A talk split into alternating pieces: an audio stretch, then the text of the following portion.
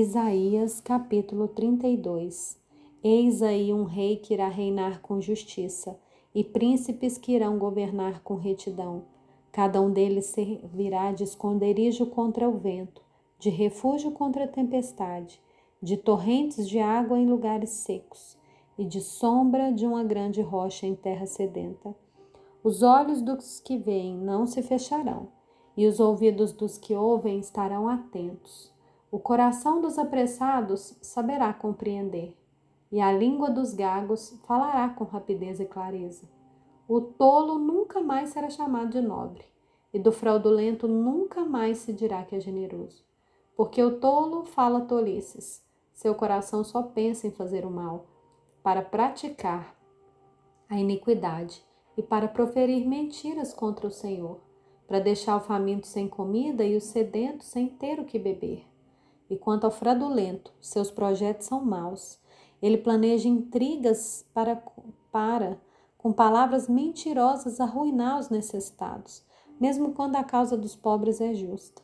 Mas o nobre projeta coisas nobres, e pela sua nobreza se mantém em pé. Vocês, mulheres que vivem tranquilas, levantem-se e ouçam a minha voz.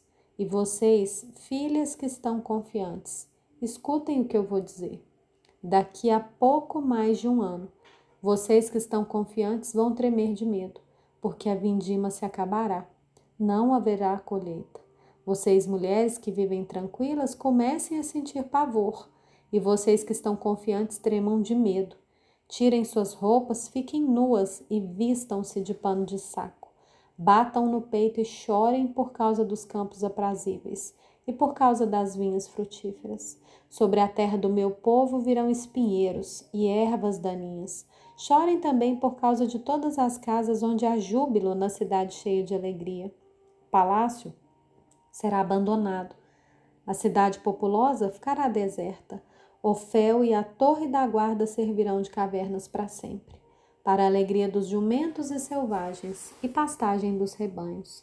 Isso será assim até que se derrame sobre nós o Espírito lá do alto. Então o deserto se tornará em pomar e o pomar será tido por bosque.